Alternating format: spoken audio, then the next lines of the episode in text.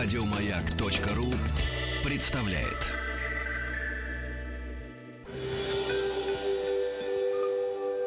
Москва слезам поверит. С Анеттой Орловой. Добрый день, в студии Анетта Орлова, психолог. И сегодня в нашей передаче «Москва слезам поверит» мы будем говорить о том э, моменте, когда наши дети вырастают, и в какой-то момент они э, делают свой собственный выбор – в личной сфере. Будем смотреть с разных позиций, ведь и наш выбор далеко не всегда одобряется нашими родителями.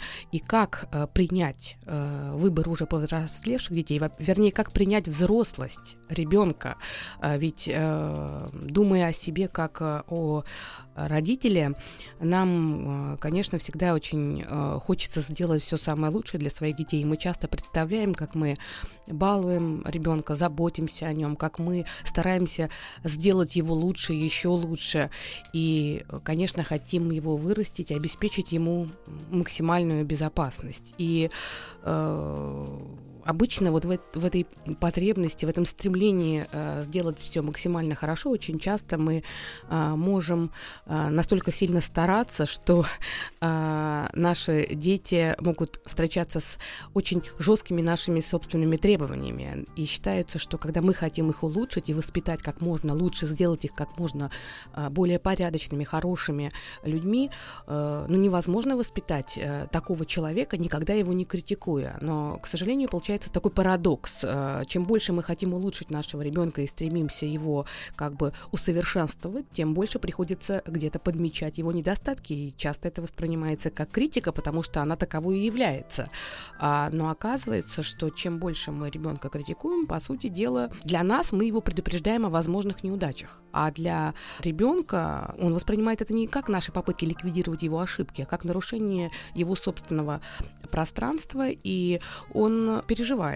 И очень часто так складывается, что чем больше мы его критикуем, когда он маленький, тем, э, становясь уже взрослым человеком, он старается критиковать нас, то есть критикует уже родителей. Понятно, чем старше становится ребенок, тем больше он пытается отделиться, тем больше он хочет настроить себя на свою собственную жизнь. Но это вроде бы с одной стороны.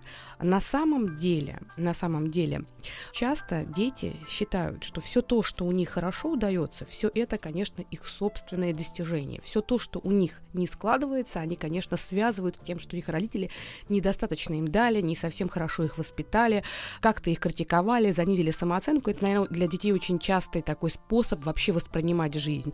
А на самом деле главный страх родителей, уже даже взрослых родителей, состоит в том, что когда дети начинают им предъявлять какие-то претензии, родители боятся что-то признать, потому что им кажется, что если они признают за собой хотя бы какие-то ошибки, то дети их отвергнут. И родителям очень хочется, чтобы дети поменялись, и дети были хорошими, а в то время как э, дети хотят, чтобы родители менялись и были хорошими. Получается так, что этот период взросления, когда ребенок отделяется и, можно сказать, восстает против родителей, потому что он начинает протестовать против родителей, против тех запросов, которые родители по отношению к нему имеют, этот протест, он действительно занимает определенное количество времени. И если он проходит более или менее мягко, наступает некая такая сепарация, то есть ребенок как бы отделяется от родителей, но при этом это очень важный момент. Он не отделяется, изолируется, то есть, скажем так, э, игнорирует родителей, обесценивает то, что делали родители, пытается не общаться с ними. Это не сепарация, это как раз зависимость, когда э, ребенок пытается всеми силами отвергнуть все то, откуда он пришел, и все те базовые моменты, которые ему давались в родительской семье.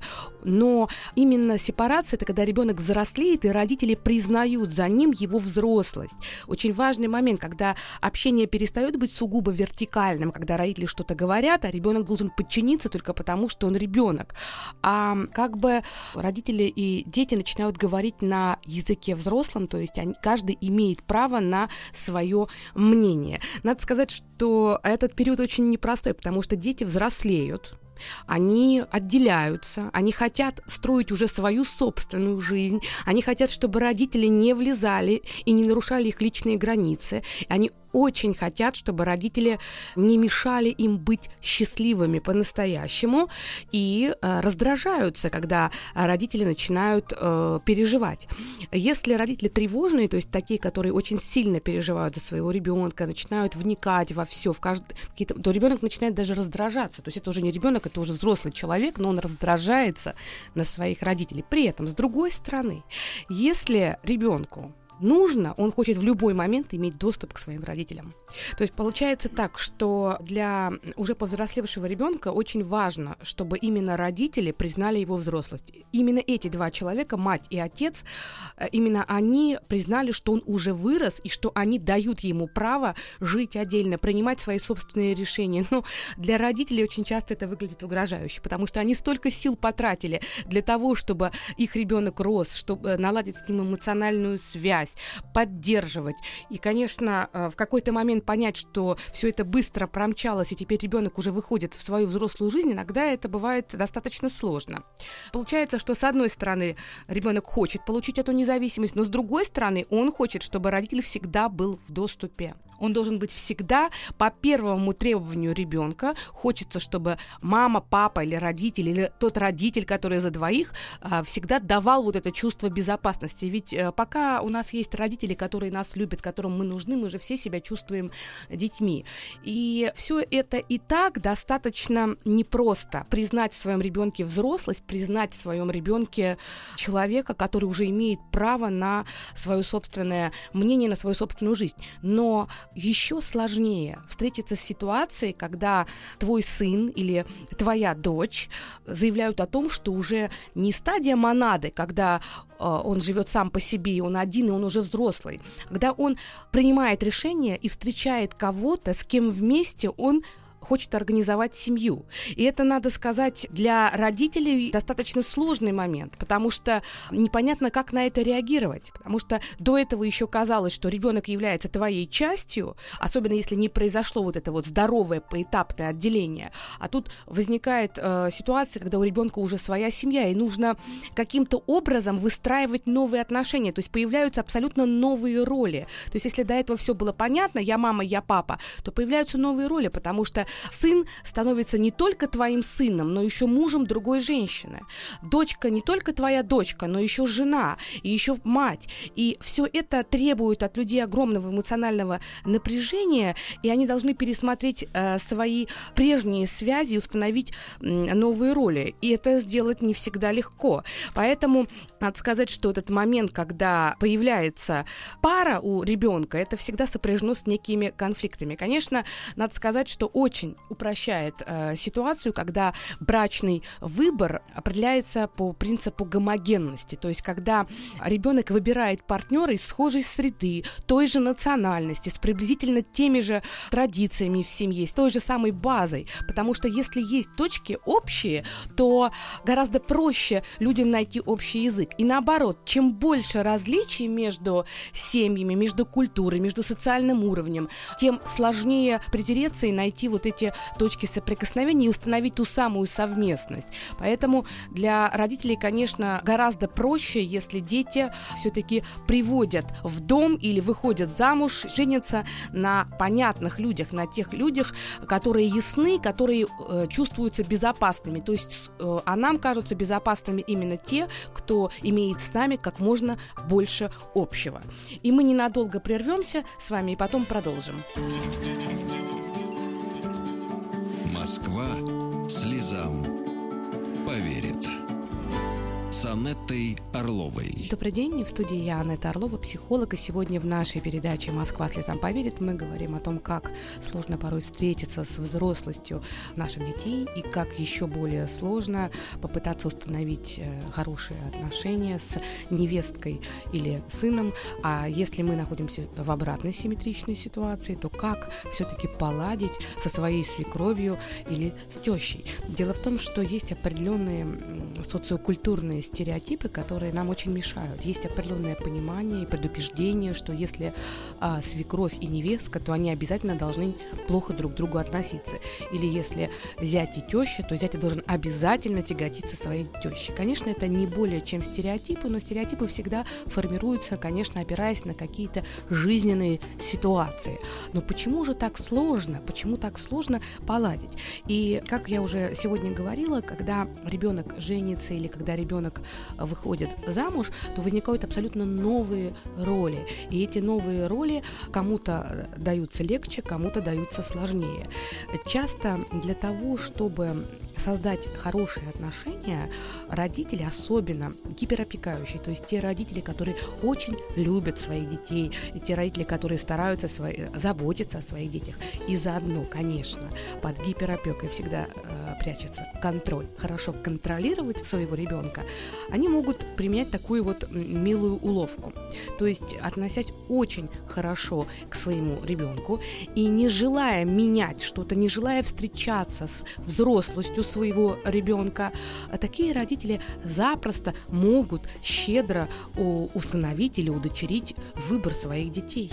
То есть на самом деле им кажется, что они очень помогают своим детям, потому что им кажется, что ну, они принимают выбор ребенка как родного. Но если глубоко разбираться, то получается, что такие родители, особенно часто это бывает, когда люди живут вместе со своими родителями, оказывается, что а, вот это усыновление или удочерение приводит к тому, что в самой семье, в семье молодых возникает тяжелая дисфункция.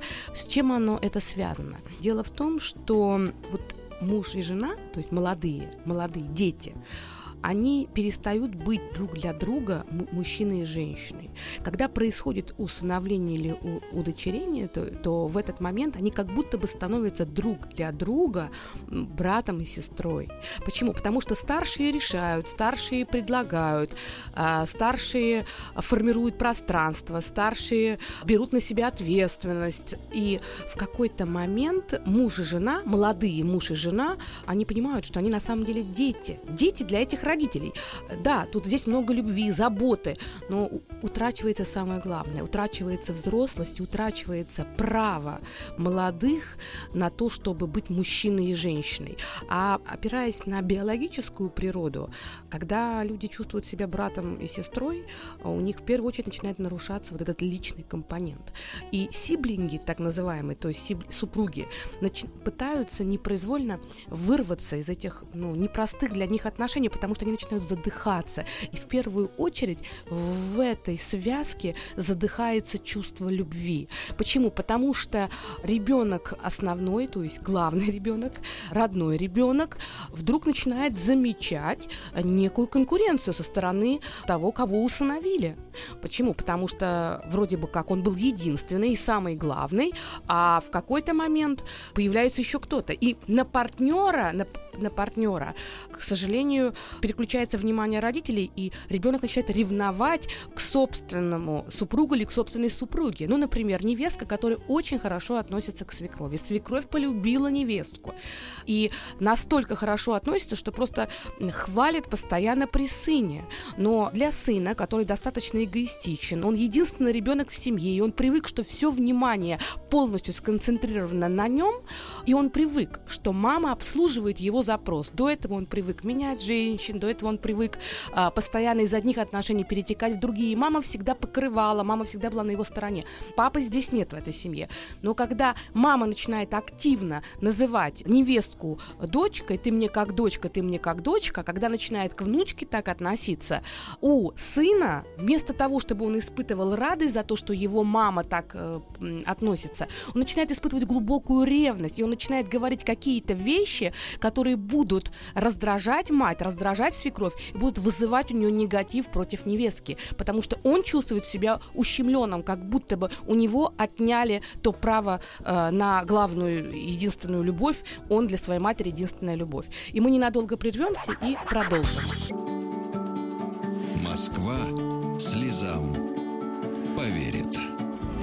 С Анеттой Орловой. Добрый день. И в студии Анетта Орлова, психолог. И сегодня в нашей передаче «Москва слезам поверит» мы говорим о, отношениях между взрослыми детьми, которые уже вступили в свою новую семью, создали отношения, вышли замуж, женились, и как складываются отношения, и как э, отстоять свои отношения, и чем чревато излишнее слияние с родительской семьей.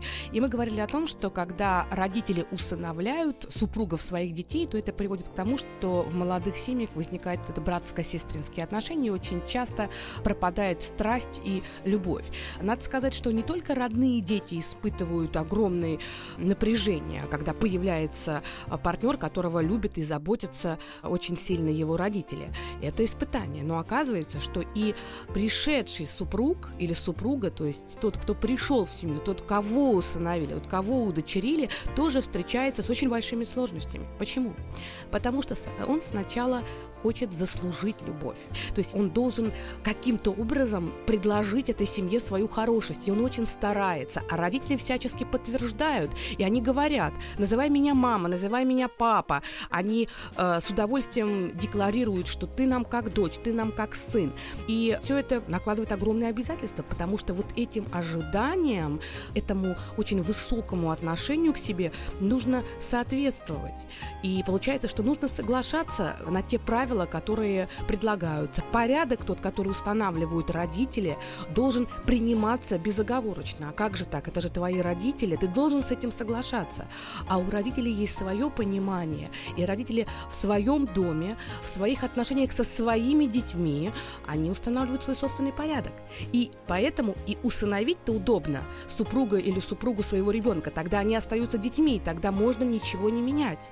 И получается так, что в какой-то момент, все-таки в какой-то момент, приемный ребенок, назовем его так, приемный ребенок начинает ощущать, что на самом-то деле его позиция не столь прекрасная. На самом деле ему всегда нужно соответствовать.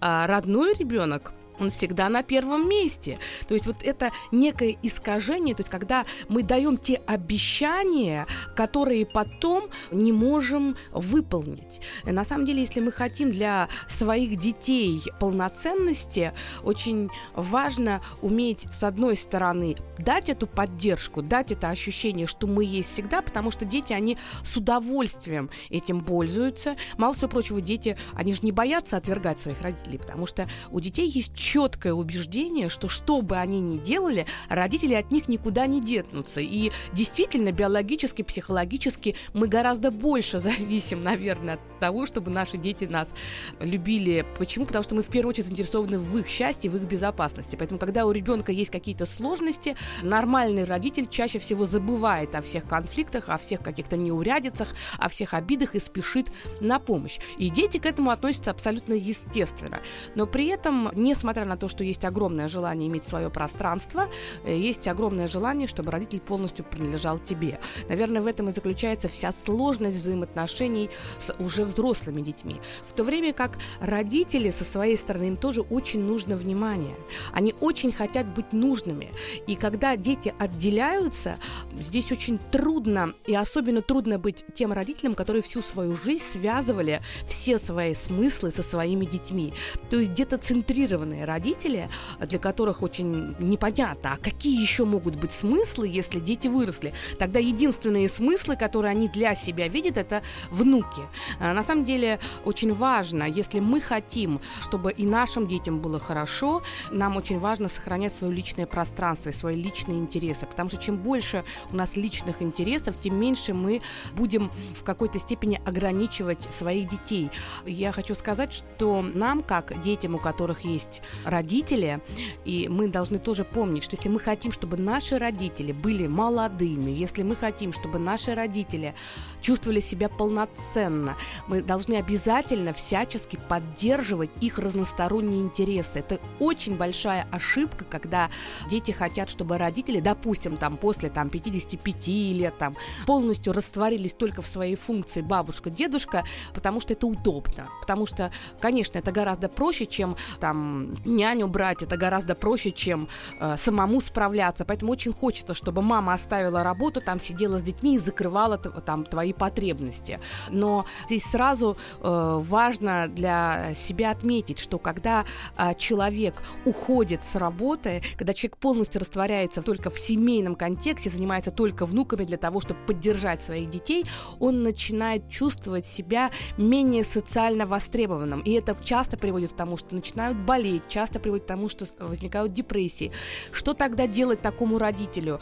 Он начинает непроизвольно, бабушка или дедушка очень часто для того, чтобы сохранить свой статус, для того, чтобы чувствовать себя нужным, очень часто начинают вступать в коалицию со своими внуками. Почему? Потому что они ощущают себя слабее, внешних интересов не так много, родители все время э, заняты, и получается так, что а чем заниматься? Как утвердить себя и свою нужность, свою значимость. Они начинают где-то баловать детей, где-то вступать в коалицию, где-то жаловаться на родителей, особенно если это свекровь, то она будет пытаться жаловаться на свою невестку, там, своей внучке или своему внуку. Если это теща, то она будет с удовольствием критиковать зятя в присутствии там своего внука, даже не задумываясь о том, какой вред наносится непосредственно ребенку. Хочется сказать, что э, самое главное, наверное, что в отношениях, когда мы строим свою собственную семью, и когда мы выстраиваем свои отношения с нашими родителями, здесь нужно соблюдать баланс между близостью и дистанцией. Ни в коем случае взросление не означает отрицание родителей или же игнорирование, и тем более изоляцию от родителей. Это ни в коем случае. Наоборот, если есть конфликт, если есть ненависть, если есть раздражение, если мы без конца обвиняем своих родителей, если мы постоянно связываем свои неудачи с их э, способом воспитания, если мы пытаемся с ними не общаться и убежать на другой конец страны для того, чтобы вообще жить вдалеке минимум общаться, если мы все время пытаемся не стать похожими на свою маму или на своего папу, то все это не говорит о том, что мы живем по-другому. Все это говорит о том, что мы настолько находимся в зависимости от их мнения, от их способа жизни, от их сценария, что он нас заставляет совершать все э, эти действия. Поэтому очень важно принять своих родителей и почувствовать с ними ту связь, которую мы можем удержать на том расстоянии, на котором нам комфортно. Если говорить о семейной жизни, то, конечно, нужна дистанция. Если мы не хотим, чтобы у нашей матери портились отношения с нашим мужем, то, наверное, важно помнить о том, что не стоит жаловаться в момент ссоры и рассказывать все самое плохое. Это будет разрушать отношения, в первую очередь, тещи, которая потом начнет в ответ э, тоже влиять. Если мы говорим о, об отношениях со свекровью, если мы не хотим портить отношения со свекровью, но, наверное, важно помнить, что для нее ее ребенок, ее сын это самый важный, самый лучший мужчина, и она хочет для него быть тоже очень важной и нужной. Наверное, надо следить за тем, чтобы в день рождения он поздравлял свою маму, чтобы она не чувствовала себя обделенной. И когда мы сидим вместе на каком-то семейном празднике, не нужно рассказывать свекрови, какие дорогие подарки вам делает ваш муж, потому что она сразу же начнет сравниваться с тем, какие подарки ваш муж делает ей. Поэтому желательно говорить свекрови о том, как ее сын любит ее и как много она для него значит. Вот э, это уважение со стороны детей, благодарность со стороны детей, это э, воспринимается родителями как некая компенсация, как э, возврат того вклада. Потому что если мы хотим, чтобы наши дети передавали дальше то, что мы им передаем, и были нам благодарны, это, наверное, естественно и хорошо. Другой разговор, когда мы пытаемся детей загнать в долги и говорим о том, что они нам все должны. Но э, хочется сказать, что любые отношения это всегда труд, поэтому как бы ни, мы ни старались, все равно будут возникать сложности, будут возникать конфликты, потому что это очень тесные взаимоотношения и очень много в этих взаимоотношениях разных противоречий. И мы скоро продолжим, не переключайтесь. Москва слезам поверит. С Анеттой Орловой. Добрый день, в студии Анетта Орлова, психолог. И сегодня в нашей передаче «Москва слезам поверит» мы говорим о том моменте, когда наши дети женятся, выходят замуж, либо э, когда мы выходим замуж, э, женимся и встречаемся с родителями наших партнеров и понимаем, что нужно налаживать эти отношения. И мне пришло сообщение в WhatsApp. Э, мне кажется, что это очень типичная такая история, которая э, дошла, и имеет смысл это обсудить. И возможно, у многих что-то отзовется. Мой сын уехал учиться и в свободном плавании нашел себе женщину на 9 лет старше и с двумя детьми, женился. Как мне принять эту ситуацию? Внутри меня все разрывается от боли. Разве для этого я растила своего мальчика? Я прекрасно понимаю, что этот брак ненадолго, но что делать там? У них тоже родятся дети, и что будет дальше? Действительно, ситуация, наверное, для каждой матери, она непростая. Мне нравится формулировка в свободном плавании. Я так понимаю, что он либо моряк, либо капитан дальнего плавания, либо он уехал куда-то на другой конец мира. И вы, как мама, очень сильно переживаете. На 9 лет старше и с двумя детьми. Вы, к сожалению, не указали возраст своего сына, потому что 9 лет это, конечно, тоже понятие растяжимое. Да? Одно дело ему там 32, ей 41, другое ему 20, а ей 29. Вот, а с двумя детьми. Наверное, вряд ли это какой-то маме может очень сильно понравится. Вряд ли. Что можно сделать? Если человек уже женился, тоже вопрос, поставил ли он вас в известность, насколько вы участвовали в этом выборе. Если он поставил вас перед фактом, понятно, что сейчас вам тяжело и трудно. Тогда задайте себе вопрос, может быть, я гневаюсь на то, что он э, таким образом как бы отверг э, мое участие, мою любовь. На 9 лет старше, ну, цифра не очень криминальная. Э, в наше время огромное количество браков э, заключаются с э, достаточно достаточно приличной разницей в возрасте, и я хочу вам сказать, что если раньше только мужчина был старше, а женщина была младше, и это было нормой, то сейчас количество э, таких людей э, стало больше. Я думаю, что именно потому, что ваш сын уехал далеко от вас и попал в ситуацию разрыва с собственной мамой, в силу того, что обучение – это всегда тоже стресс, где-то в чужом месте, потребность в поддержке, как я слышу, вы мама заботливая, раз уж вы сюда написали, да, потребность в матери достаточно была была высока, и он нашел себе женщину, которая старше, уже имеет двух детей. Получается, что функционально она мама, и, скорее всего, она ну, заполняет э, вот эту нишу. По сути, она взяла на себя функцию его мамы, то есть она ваш заместитель на данный момент жизни. Я не знаю, насколько вас успокоят мои слова, потому что понятно, что, наверное, хотелось бы, чтобы там не было такого количества обязательств. Два ребенка это большие обязательства. Мне кажется, что вы вряд ли сможете что-то прогнозировать. Может быть, они будут жить всю жизнь. Дай бог, чтобы они жили всю жизнь. Может быть, этот брак продлится какое-то время и потом прекратит свое существование, потому что просто, скажем так, он перерастет и повзрослеет. Возможно, закончится его обучение, либо он почувствует себя более зрелым. Может быть, по-разному. Единственное, что хочу сказать, что раз ваш сын далеко, и он сделал такой выбор, максимум, который вы можете ему дать, это его поддержать в этом выборе. Он и так понимает, что его выбор далек далек от идеальности. Он и так понимает, что он идет на некую сделку с социальными стереотипами. Если он женится на женщине старшей с двумя детьми, у него детей нет, я так понимаю. Поэтому попробуйте дать ему поддержку. Наверное, это тот максимум, который вы сейчас можете дать. А дальше доверьтесь пространству. На самом деле женщина, которая на 9 лет старше имеет двух детей, гораздо больше рискует, чем он. Потому что время в их браке работает на него, а не на нее. И инвестиции ее гораздо больше, чем чем его. И я вам очень желаю, чтобы ваши отношения с сыном были только лучше. И я хочу сказать, что действительно принять выбор своих детей это сложно, но нам важно дать им право на инаковость, и дать им право на свою взрослость и в конце концов дать им право на ошибки. В вопросах выбора брачного партнера нужно быть очень аккуратными, потому что даже малейшее сказанное слово или даже полунамек, если потом где-то что-то не складывается, с удовольствием будет восприниматься детьми как им испортили жизнь родители.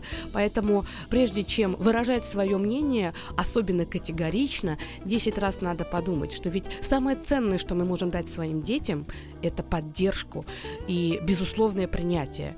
И, в свою очередь, самое ценное, что мы можем дать своим родителям, чтобы они чувствовали свою нужность, даже если мы счастливы, у нас все замечательно в своей собственной семье, и мы встретили того человека, без которого мы не можем прожить ни минуты. Это благодарность своим родителям, ведь только за благодарностью можно прийти к благополучию. Будьте счастливы. До свидания. Еще больше подкастов на радиомаяк.ру